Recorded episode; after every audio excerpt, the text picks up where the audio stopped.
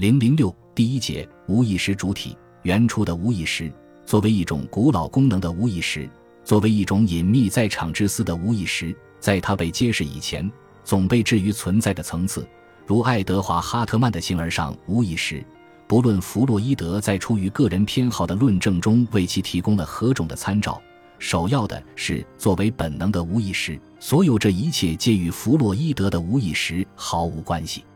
在拉康看来。所谓无意识的超个体性，根本指的是无意识之于个体的它在性和多元决定的特征。无意识的真理真相总是写在别处，相对于个体而言，无意识总是另一个场景，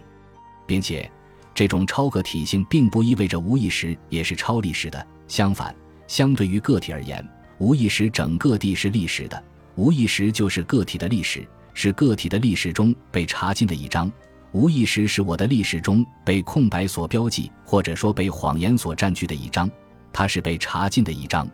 为什么无意识是个体的历史中被查禁的一章？首先要注意的是，拉康的所谓个体的历史，并非个体或病人曾经的经验或童年记忆本身，而是个体或主体在语言和言语中，且通过语言和言语回溯性的建构出来的某种现实。是个体或主体借助言语对无意识经验的一种读取，是其当下的经验在无意识结构中的一种注册。就是说，个体的历史是在另一个场景中构成的，是被写在别处的。在这里，个体的被压抑的经验，他的童年记忆等，并不就是主体的历史本身，而是主体的历史被注册的地方，是主体的历史被明写、被记录的笔触。就是说。他们作为主体的历史中被查禁的一章，是在另一个场景中发生的。总之，在拉康的理解中，主体总是活在他者或他人的阴影之中，所以主体的历史不是主体自身的，而是他者的。进而，这一写在别处，在另一个场景中构成的历史是个体所不知的，是在个体的无意识中受到查禁的。无意识是像语言一样被结构的，这对于主体而言究竟意味着什么？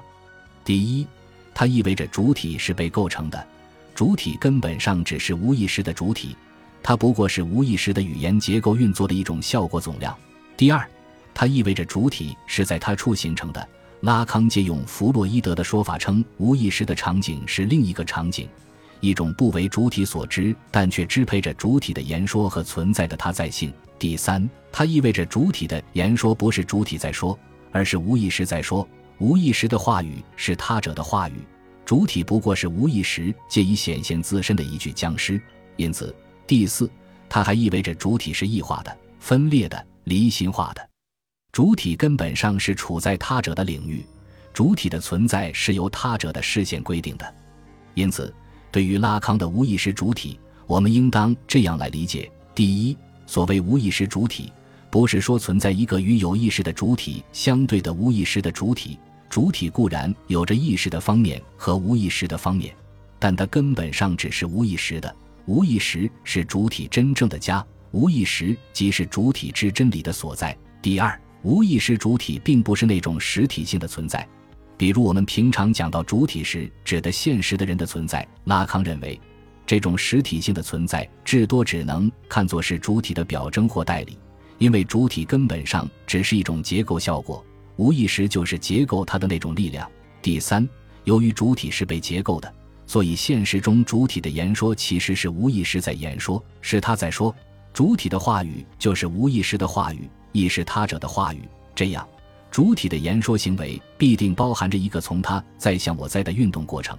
这一过程与所谓的自我或有意识的我的自我认识无关。因为它总是受着无意识法则的支配。拉康的主体性哲学的任务之一，就是要通过揭示这个法则的运作机制，去解开主体存在的秘密。因此，第四，要成为一个真实的主体，就必须让他去承担自己的无意识，让主体在言说中去直视自身的欲望的真相，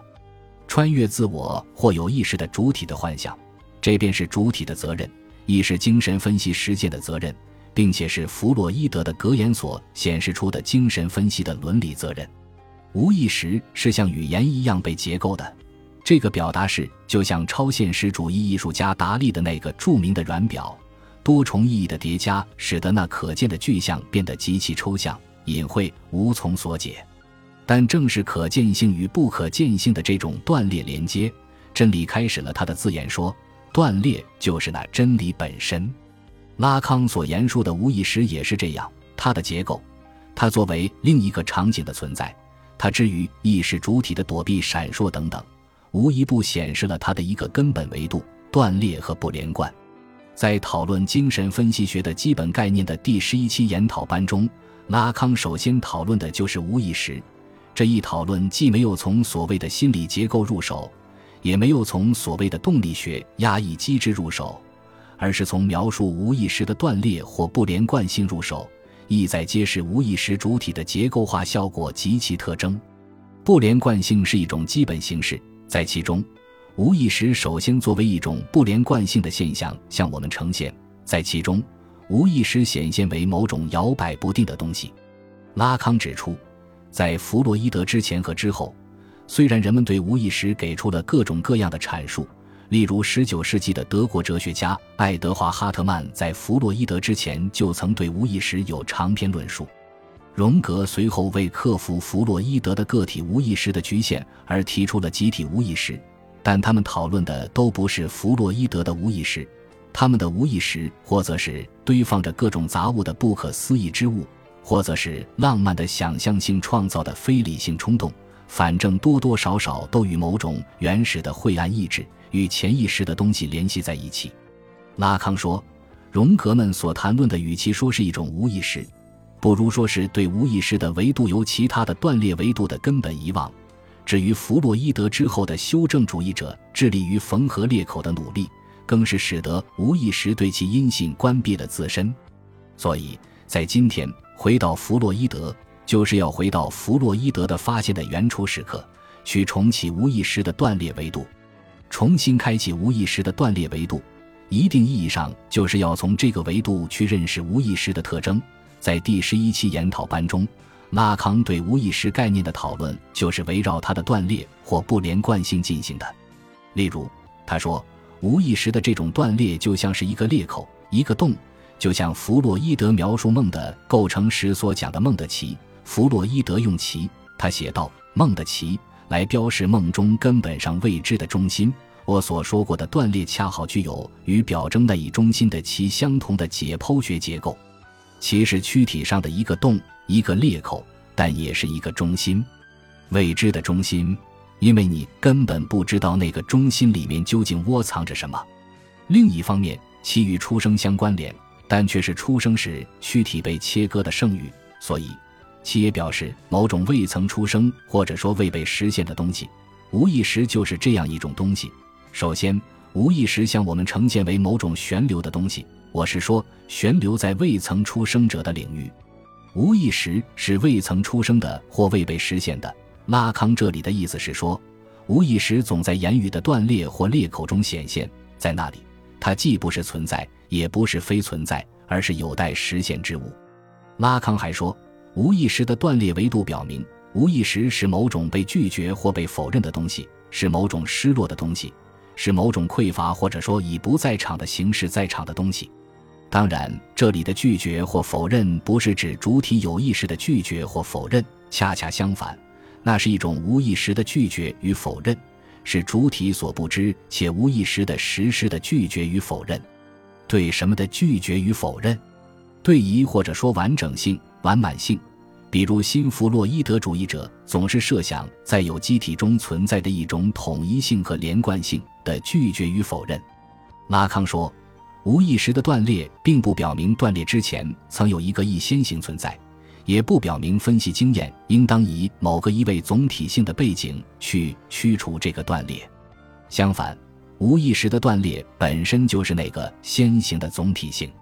所谓的疑惑完整性的在先存在，不过是主体的一种虚构，因为无意识经验中的一本质上是分裂的“一”截断的“一”裂开的“一”中的 “n” 既表示无意识经验中的“一”，又表示对“一”的否定和切割。换句话说，主体的无意识经验总有一种神话式的失落，一种无法在时间上加以标记的缺失和匮乏。